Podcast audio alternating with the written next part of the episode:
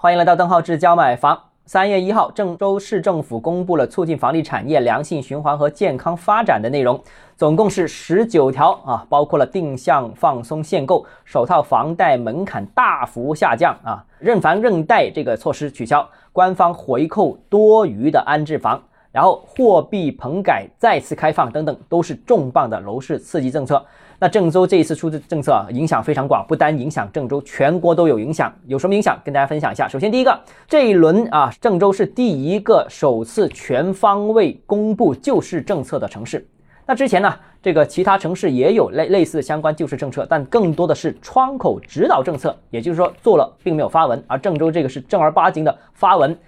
那之前很多人都担心啊，如果说我们也看到一些城市公布楼市刺激政策都会出现新政一日游这个情况，但郑郑州这个政策推出之后啊，并没有新政一日游，也并没有被相关部门约谈，所以这个非常具有风向标意义。那郑州这个政策实施了之后没叫停，那我相信其他未来城市应该也会陆陆续续出台一些相关的政策，至少郑州同级别的二线城市，甚至是三线、四线城市都会。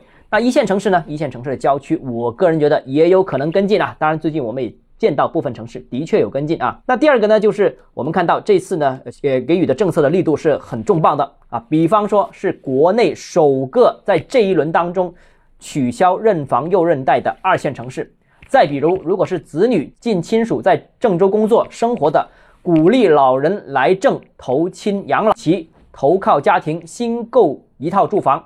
那就是等于变相放开限购政策了，那既说明了郑州的楼市比较低迷，但也说明了政策给力的一方面啊，这么重磅的呃政策直接是等于放开限购，所以来的力度是非常强的。另外还有值得注意的就是货币棚改这个政策也是放开了，货币棚改这个政策在过去几年房地产去库存的时候曾经用过，结果呢导致了采取这一类型政策的。呃，城市楼市几乎是一扫而光，甚至导致了三四线城市出现了房价的一波快速上涨。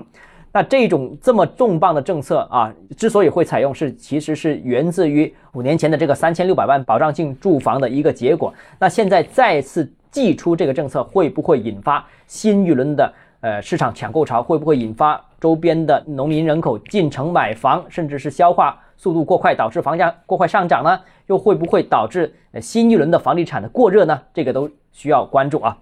当然了，相关政策我相信对郑州的楼市应该是有正面的效果的。只不过郑州现在目前来说啊，楼市还是积重难返，问题比较多。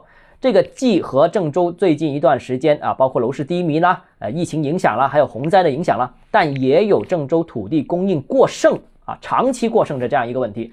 呃，所以呢，也导致了市场供求完全失衡。那所以，呃，未来我相信各个城市都会根据自身的情况，采取自身的一些呃扶持楼市的相关政策，也不会再出台一刀切的扶持政策。好，那今天节目到这里啊，如果你有其他疑问想跟我交流的话，欢迎私信我。楼市已经开始恢复了，你也可以添加我的个人微信，邓浩志教买房六个字，拼音首字母小写，这个微信号就是 d h e z j m f。我们明天见。